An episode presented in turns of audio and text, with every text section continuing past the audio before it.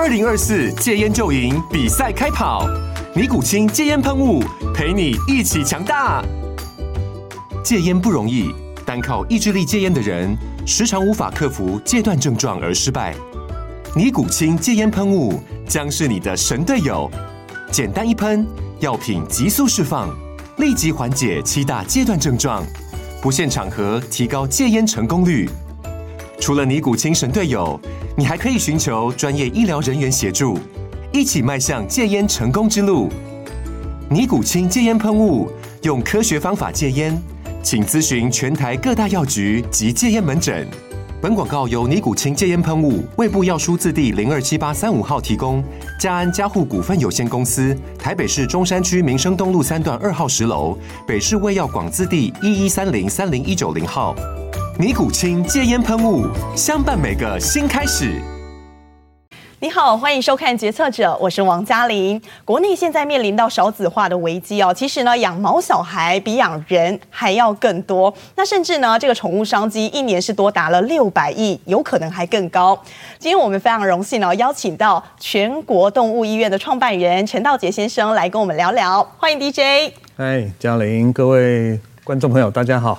还要欢迎 DJ 的两只毛小孩，陈先生是在我身上的猫咪，然后还有九橘，这两位一进来哦，我就感受到为什么这个宠物商机会这么的大，太可爱，太可爱了。但是两位他们的个性应该不太一样，完全完全不一样哦。对，那个陈先生他很有他自己的想法。个性，陈九菊就是任人宰割的那一种。你看，把它放在桌子上，它也不敢再再乱动。但我相信你家里头应该不止这两位。家里头有多少宠物？对，我现在最近觉得也有一点厌世，不太想回家。一回家到处都是狗啊猫啊，很像宠物旅馆。没有，就非常非常热闹了。那有了这些以后，就是全家。马上就有很多的欢欢笑声哦，所以您觉得宠物对你影响最深的是什么？带给你最大感动？就是说，不是兽医师的角度，就是从那个 honor 这样子陪伴，陪伴，嗯。嗯，尤其是尤其是这几年特别明显，嗯哼哼，因为以前我是个兽医师嘛，对。然后每一只宠物看到我都怕我啊，因为我那时候就是负责帮他们治疗，一本家里面的都一样，嗯哼哼。对不对？打预防针，啪，我就把针拿起来，就准备要帮它治疗。所以每一只宠物，它不懂得是我在爱它们。那这两年我就是做行政管理，就比较不接触那个，然后又有时候会在山上，嗯，更能够感受这个 companion animal 那它的重要性。你即使整座山没半个人，只要有一只狗。陪在你身边，你觉得就是就是一个天下。嗯，回过头来看，三十四年前，一九八九、一九九零那个年代，其实是啊、呃，新生儿人数相对是比较高，那时候人口是非常高的。对。但是现在反过头来，反而是宠物的数量，嗯，可能已经是比较快速成长。你心里头应该有感受很深哦，自己在职业的过程当中。对，就是。当年那时候，大家对于宠物感觉是有一点目的性了，目的性，或者是可能是一种不喜欢这些，因为当时的这个动保的观念不太好。嗯，在台湾哦，那所以有很多的这个流浪狗啊、流浪猫啊，其实它在显性的一个 image，它给人家的是一种 trouble。对不对？流浪狗在街上跑来跑去，引起车祸。那这几年当然就不一样。嗯哼。对，所以在当时一九八九年那时候，呃，大部分有很多人养狗是有目的性的。有目的性。嗯，比如说，他可以透过繁殖狗赚钱。哦。哦，那时候的法令跟现在也都不一样。或者是养一只狗。其实我也没那么爱它，我只是要利用它的凶猛威武哦，来帮忙看家、看工厂、公司等等。对对对对。哦，但是你觉得最大的转折点在哪里？大家人们开始变得很喜爱宠物。我想，本身经济跟这个经济的发展，嗯，好，然后人们对于这种呃动物的这个动物权，嗯。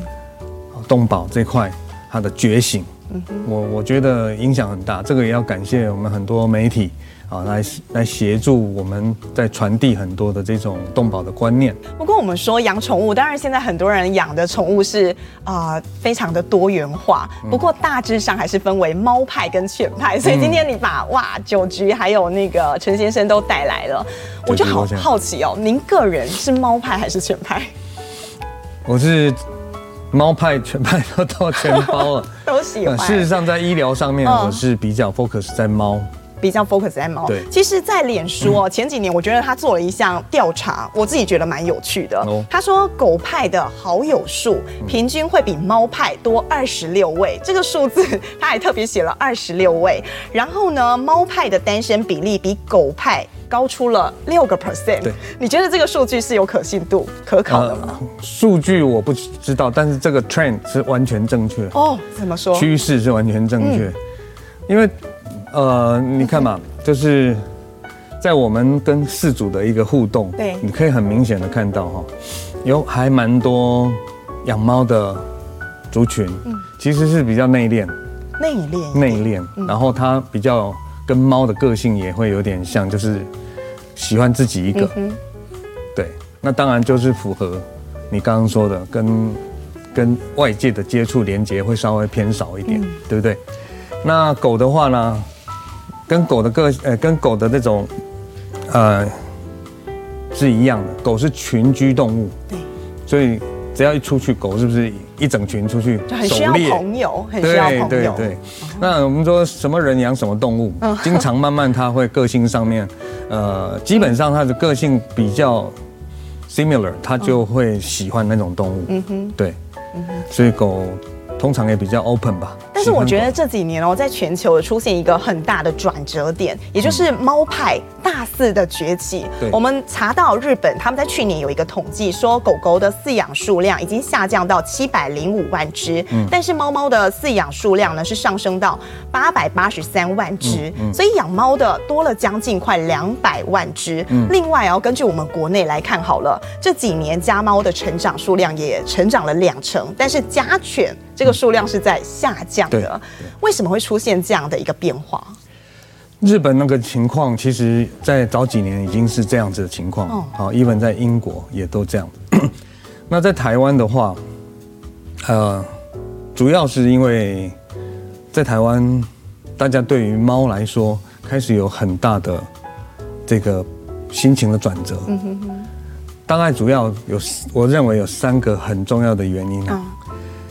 空间变少，哦，开始寸土寸金。时间变少，嗯，时间变少，嗯，然后压力变大，那就根据这三个主要的原因，我们可以衍生出为什么越来越多人喜欢有猫，嗯哼，instead 的狗，嗯，你看哦，回家以后，这些上班族、年轻上班族或是售后族，啊，他平常就是上班，他根本没有时间去遛狗，嗯，对不对？那猫是不是很独立嘛？嗯，像这个就没有时间啊，住在小公寓里面，对吧？那也是，猫就有可以发挥它的这个三度空间的运用。嗯哼哼，猫是三度空间的。对。那狗狗它就只有在平面，它比较不会像猫这样跳上跳下。对对对，所以你只要小的空间就可以满足猫的活动性。而且台湾这个数据还有一个地域的统计，你知道吗？在一百零七年的时候，那个时候猫派只有在台中跟连江，台中就是陈医师您住的地方。那后来到现在哦，已经有大概六成的县市都已经转为猫派了。嗯，哦，我们个我们现在北中南都都有分院的话，呃，经过这我我来之前也稍微再再再 survey 了一下。你看啊，我们这五年当中啊，哈，从呃二零二三年往回推五年，嗯，成长了百分之四十六点多。四十六点多是就我们全国动物医院自己的数据。对，transaction 就是来到诊数。嗯哼。对，就是以前跟现在可以很明显的看出来。对，那应该也会跟你们查到的数据，在台湾查到的数据哈，应该是还蛮雷同的。嗯，对。那您觉得，如果说分析心理素质，其实我们看到很多的国外的这些名人、政商名流等等，哎，很多人都喜欢猫咪哦。尤其我们看到日本作家村上春树，他就是相当知名的猫奴。对。他曾经说过一句话，他说：“你有大部分的烦恼，养猫就对了。”而且还有一句话叫做 “You can never have too many cats”。Why？因为猫很安静啊，很安静嘛，嗯，就。不会比较不会像狗，就是来个两三只就一直叫。有客人来，猫会一直叫吗？很少，对不对？我们今天讲这一些，其实对酒局太不公平。酒局像明星狗狗一样，它从头到尾非常的乖，而且它这个舞台我们没有意要它在这里，但是它就是看到镜头，它就是很会自己去锁定，就像明星狗狗一样。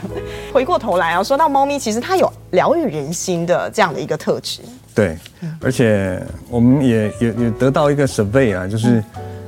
这个这个是不是那么准确？跟你的想法是一样哦，跟你得到的讯息是一样。就是养猫的话，呃，事实上它它花的钱不见得比较多，可是它可以展现出你刚刚所说的气质。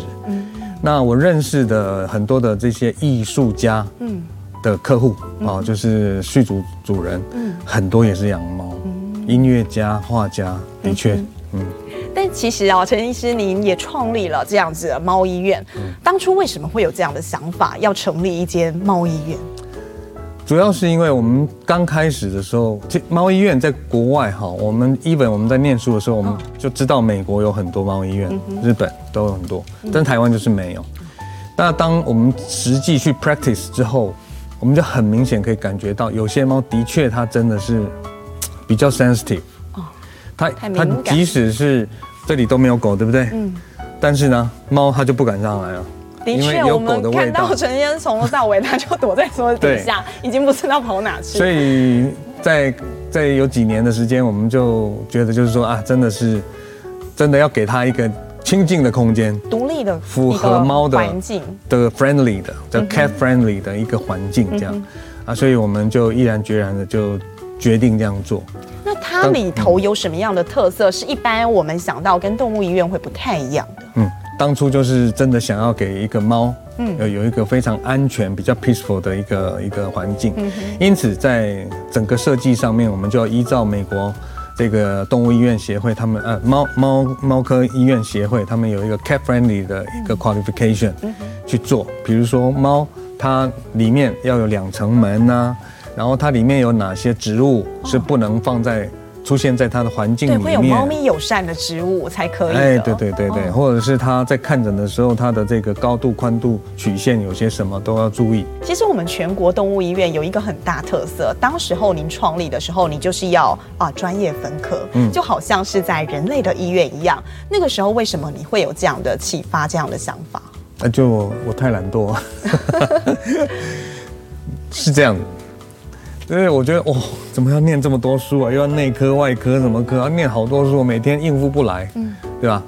那尤其是刚开始，以那年代比较少，就是一下子啪一下，好多医生一起开，嗯，啊，一起一起在一家医院，嗯，所以一开始其实我真的也是觉得，哦，我真的没办法对我自己的良心交代，嗯，真的是时间不够，没办法好好的把每一个科，啊，外科要很专精，对，然后你心脏科又要很专精，嗯，对，那后来。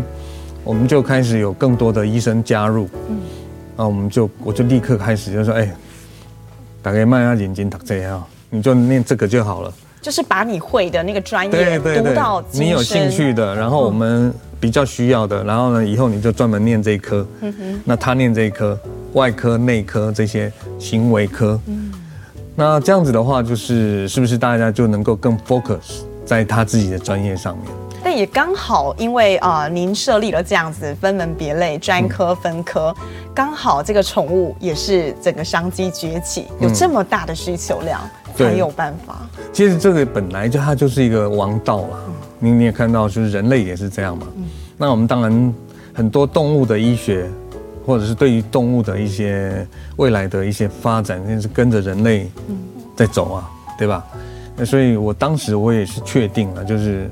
分科这件事情一定将来好，只要台湾的发展是正向的，那一定会有这样的需求。所以我们就更加努力的去栽培所有的年轻医师们。哎，他只要进全国第三年，他就要被强迫找到一颗他自己特别有兴趣的。哦，这样也好啊，等等于找到专属于他的舞台。对对，对，那陈医师，您职业这么多年了，我也好奇，从创业一直到现在三十四个年头，其实我们说一家公司要走这么多个年头，也是很不容易的。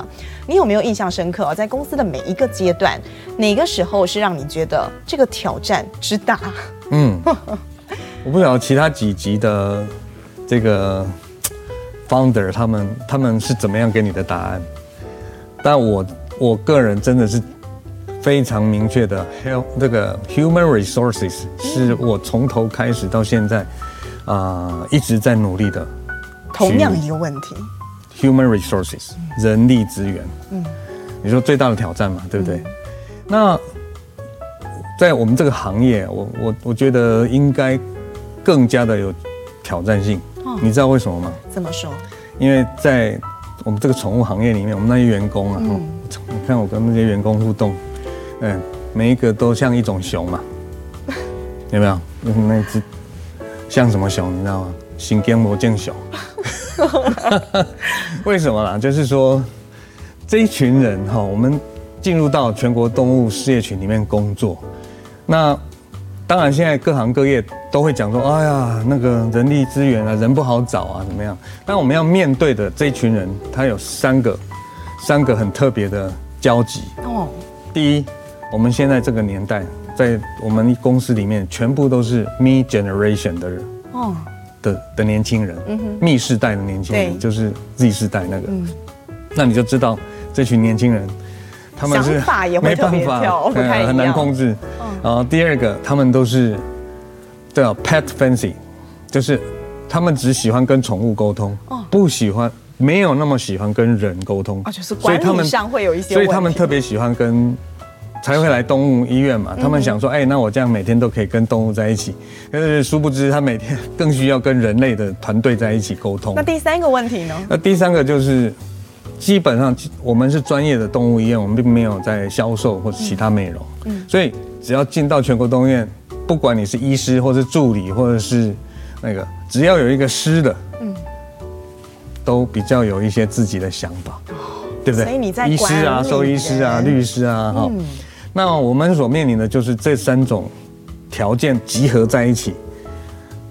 所以给我们很大的挑战。嗯哼嗯，你用正常的正常的沟通方式，他不见得会有正常的回馈。有没有比较有趣的一些案例？就是哦，您到现在印象比较深刻，你自己去解决的方式比较不一样的。案例是很多，比如说，哎，那个刘医师，我想要给你一个 promotion 哦，就是要跟你 up 你的那个职位上上升哦。OK。是不是正常人听了很高兴？开心。对呀，他说为什么要这样？为什么要这样？我说啊，为什么不要这样？哦，那可能就是哎，我我宁可当跟动物在一起，我不想要跟管人，我不要。哦，你就完全他完全不会有 exciting 的感觉。哦哈，很多啊。所以你在治理这个团队上面，也要用非一般企业经营的模式来做处理。我们都知道这个 leadership。领导有很多种不同的理论，对，有魅力型领导、交易型领导，什么领导？好，那这个在管理学里面都有。那后来我我发现了有一个叫 transformation leadership，就是转型领导，嗯，转型领导才有办法来对付我们这些就天博见雄。好，我我虽然他们都很好了，所以我会常常这样叫他们，开玩笑，去天博见雄啊，其实我都非常爱他们。嗯。那转型领导其实它，它呃蛮符合现代这个时代哦。它有四个很重要的那个 procedure。第一个转型领导，你要先设定你的 vision，设定你的愿景。你看 Me 世代的人，他不跟你搞别的，他重要的是你这个老板，你到底你的 vision 是什么？他们很介介意这个事情。他们很直接的。对对对。第二个就是他必须要有自己的舞台，他不要什么事情都。By order，都是被你安排好的。他要他他想要发发表他自己的意见嘛，对不对？啊，这是第二个，就是给他舞台。那第三个就是一个合理的 reward。现在这些不一样的人，以前以前怎么可能在我们那年代二十几岁我就说，哎，对不起啊，我要辞职了啊，干嘛？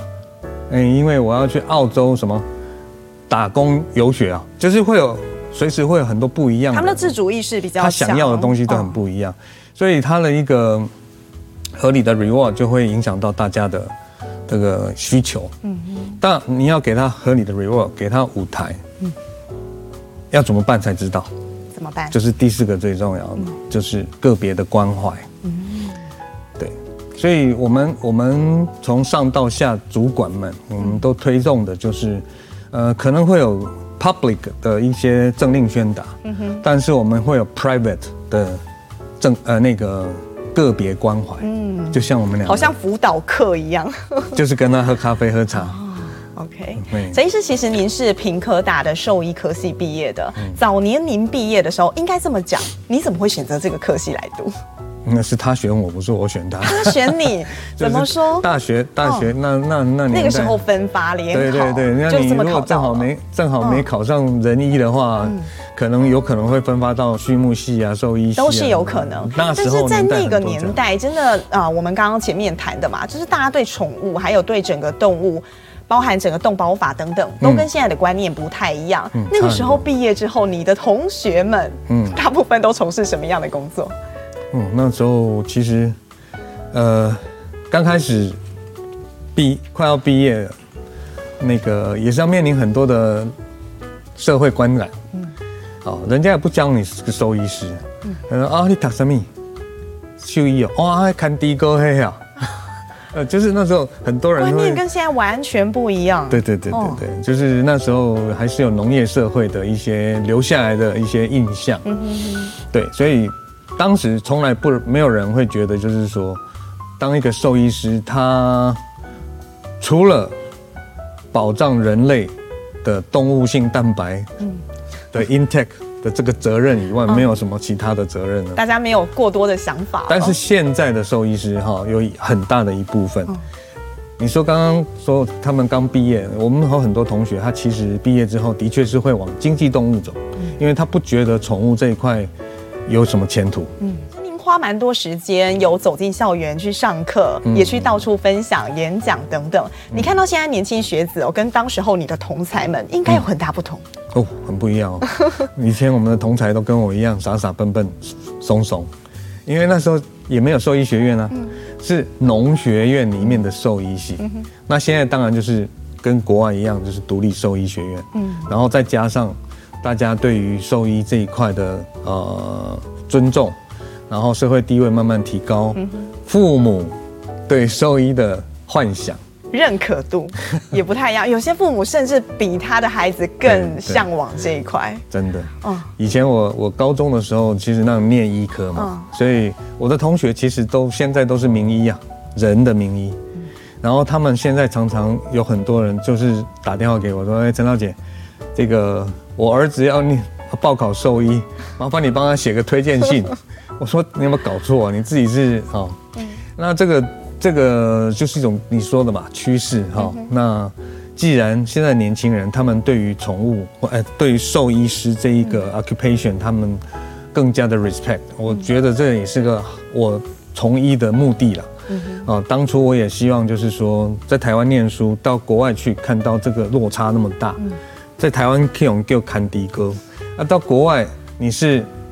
被被审核成被审核成最受信任的行业，美国曾经有这样的调查，就是各行各业的专家，你觉得哪一种专家是你最信任的？结果票选出来是 veterinarian 兽医师。哦，对。那后来我我觉得是很有可能，因为他们爱动物嘛，那动物不会讲话，对，那他这个医病关系要相当相当的 close，你是很重要的一个桥梁，对，是他跟饲主之间的这个重要桥梁。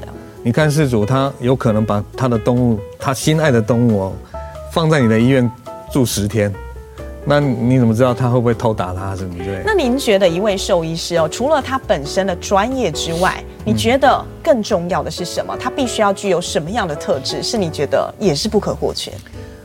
呃，我我我先我先 focus 在就 companion animal 这个小动物医师，好不好？因为医师有分很多不一样嘛。那第一个当然是所有兽医师一定都要的。我觉得爱心是跑不掉，对，绝对要有。但是有很多要要大声疾呼，哎，不要因为钱，哦，你看现在很多人都是，哎，现在听说你们兽医很好做哦，那怎样？好，那那我们就会担心说，哎呦，那是不是有更多人他们觉得兽医师他是在赚钱？嗯，那那这些将来要去念兽医师，会影响到这些年轻人他们的价值观。嗯。所以，我还是常常在讲，就是说，我们要以爱为出发点，就是以动物保护。你有这一块，那你自然而然去好好的去学习各方面的这个东西，啊，你的 performance 自然就好，income 也不会差。哦，这个是我们的原理。那事实证明也是这样。那第二个就是小动物医师很重要的，就是有划船原理。划船原理，原理对，嗯，我们从来不希望再划一个小船在原地打转，嗯，所以小动物医师他的左手就是他的 professional，嗯，专业，嗯啊，他要好好的把专业学好，嗯，他的他的右手就是他的 communication，他要把他的沟通学好，嗯，因为宠物的的疾病，它是需要医生跟饲主。去做沟通，然后再配合其他的医疗啊，或者是其他的观察啊设备，才有办法判断嘛，对不对？所以这个沟通的技巧变成相当重要。嗯，对，所以说我常常会希望就是年轻的医师们，大家不能只是专业，因为很多都是每天从小到大都是跟电脑一起长大。对。啊，相对他就变成不大会沟通，就失了那个人本身的温度了。对，就没有这样是太可惜。对，其实我发现 DJ 你一直很喜欢扮演这个 bridge 的角色，像您从事这个兽医师，你就是饲主跟宠物之间的 bridge。嗯，再来呢，你还有一个是你非常喜爱的，是音乐。嗯。我觉得你有点像是被兽医师耽误的音乐家。Oh. 你从小更早比兽医更早被启蒙的就是音乐，几岁开始接触呢？我先更正一下，我、哦、我当时并没有很喜欢音乐。当时没有很喜欢音乐。哦五岁的小孩哪哪有人喜欢拉小提琴？所以也是因为家长的关系。对，所以我很感谢父母，感谢老师。对，五岁的时候最我最喜欢当然是出去玩啦、啊。哦对，还是一个正常的猫小孩，是正常的小孩子。对啊，那慢慢长大之后，就是，呃，你越呃越来越会 enjoy，因为从小就是被迫练习，就是这样子不间断的练练了十几年，然后就到了长大以后，才开始慢慢哎，这个好像可以自娱于人，自己也可以很很。很舒压，然后你从什么时候意识到他不再是像父母逼着你、老师逼着你去拉琴这件事，而是你自己发自内心喜欢被疗愈到？嗯，我那时候记得在大学的时候，诶，一般兽医系或者是屏东科、屏科大那比较少人有学乐器啊，所以我我会被邀请上那个学校重要的一些一些重要场合去表演。对，那你就会开始哟。好像很不一样哦，嗯，那那时候就更知道说，哎，其实音乐它除了陶冶身心以外，它还是一个国际沟通的语言。嗯，但是后来您毕业之后，你还是选择了兽医，嗯，这一条路。对，在这个过程当中啊，你在抉择你要往哪条道路发展的时候，有没有内心挣扎过？哦，挣扎的很严重。嗯，就考完兽医师执照，我已经是一个合格的兽医师了。但是那时候还要当兵，所以就直接再考了国防部示范乐队。嗯，那国防部示范乐队是每一年的役男哈要当兵的，那时候就是都是就是征兵制嘛，所有最厉害的小提琴手都会被征召进去国防部示范乐队。对，那进了国防部示范，我是很侥幸了，我也被被征选进去了。但我并不是音乐系的嘛，其他通通是音乐系的。进去之后，终于知道自己是井底之蛙嘛。对，从小自己这样玩，自己这样。虽然我的老师是非常非常棒的小提琴之母李淑德老师，但是毕竟我还是不是专科。对，所以在快要退伍之前，那时候的确是很非常的 hesitation。嗯，那也非常。冲动的去申请了美国的音乐院，嗯，对，但后来我还是发现，就是说，哎，宁为鸡首不为牛后吧。对，就是我还是觉得兽医师这个事情，它还是有一些可以，呃，帮助这个社会，然后跟生命相关的一种这种天职在。那音乐，它虽然是我的很喜欢的，到那时候已经很喜欢，可是我觉得，嗯，也许他将来当做我的 habit，嗯，会是更没有压力。哎，因因为做音乐做艺术哈，这个后来我相信很多艺术家、音乐家都有跟我一样的感觉，就是当你把音乐变成你赚钱唯一的来源的时候，你就会开始，那个感觉就会会不一样，它会变调。对。对，但你有可曾想过吗？你这么喜爱古典音乐，它跟你现在本身的就好像你谈论猫医院一样，里面连声音都是要被考究过的，两个可以做结合。呃，一开始我是曾经就是特别去挑选对动物呃安神，嗯，啊，根据他们审备出来对动物安神有帮助的一些古典音乐曲目，播放在医院的候候诊区。哦那后来当然就是因为 曲目还不够多，然后就慢慢续组，呃，那个员工也是会会有一些话。那但是从以前到现在，我们各分院哈，应该一踏进去全国动物医院，他就会听到有非常悠悠扬的音乐。嗯哼，对，就是轻音乐嘛。对，对我来说，没有音乐的空间，它是一度空间，一度空死寂的哦。那你知道音乐它贯穿在整个空间里面以后，它就变成一个立体的空间。所以您创办医院哦，从三十四年前一直到现在，你都以爱为出发点。那除了本身经营这个全国动物医院之外，您还成立了亚洲动物福利协会。当初是什么样一个动机，你会想要来成立这个协会？在成立协会之前，其实我们已经这个动物福利协会嘛。顾名思义，它就是都在做一些动物福利相关的事。那在成立协会之前，其实我们已经，呃，在北中南的分院已经经常会被要求要去做一些协助公益、宠物公益的事情。这样。那后来我们公司大家就是有这样想，就是说，哎，既然有这么多机会可以去回馈社会，那还是让它独立独立出来一个单独的组织，单独组织，这样才有办法。包括它的 financial 各块各方面，因为那个都是需要经费的，嗯，哦，那就干脆好好要做就好好的做了，嗯，好，那于是，在那一年，我们那那几年，我们正好也是，呃，第一波跟国际的一些医院，呃，非常密切在交流的的时候，嗯，所以我们也邀请了六个国家不同的国家，呃，一起把这个亚洲动物福利协会就公开的成立出来，这样。那你自己在啊、呃、经营这个协会这么多年哦，啊、呃、有没有让你印象比较深刻，或是比较 touch 到您个人的部分？因为当初刚开始协会成立，我们只做了很单纯的一个 pet museum，就是现在在内湖那边的一个宠物博物馆，做儿童生命教育。从当时到现在，我们一直都在 run，呃，我没有每天在那边看，可是透过同事，通过。啊，很多的民众，我们知道说，哎，我们真的是对这个整个社会的幼苗的教育有了一些贡献。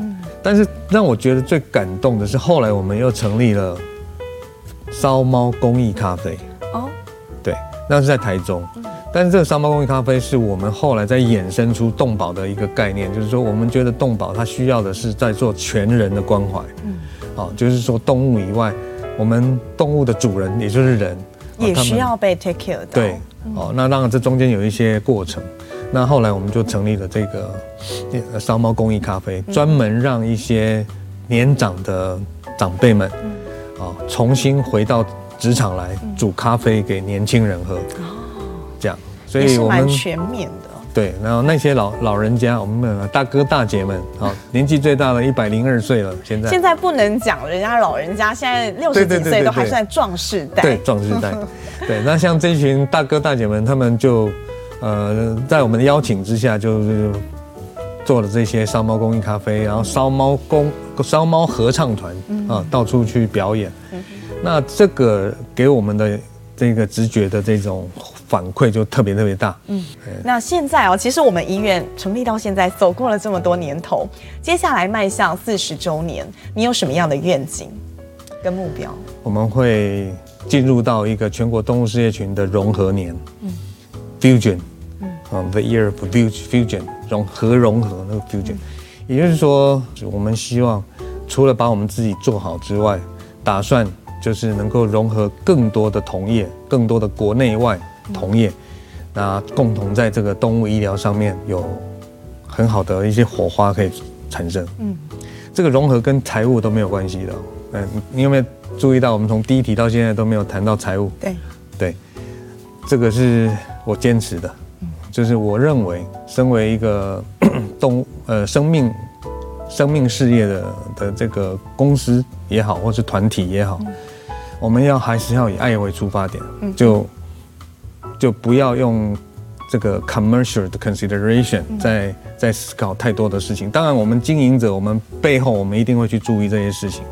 但是对员工的教育，对于社会大众，我们希望能够让他们知道我们所 care 的是这些事情。感谢您，今天真的非常谢谢陈医师来跟我们分享这么多。三十四年真的不简单。那本着一个从爱心出发，我相信全国动物医院会走得更顺、更长远。谢谢您，谢谢。决策者，我们下回见。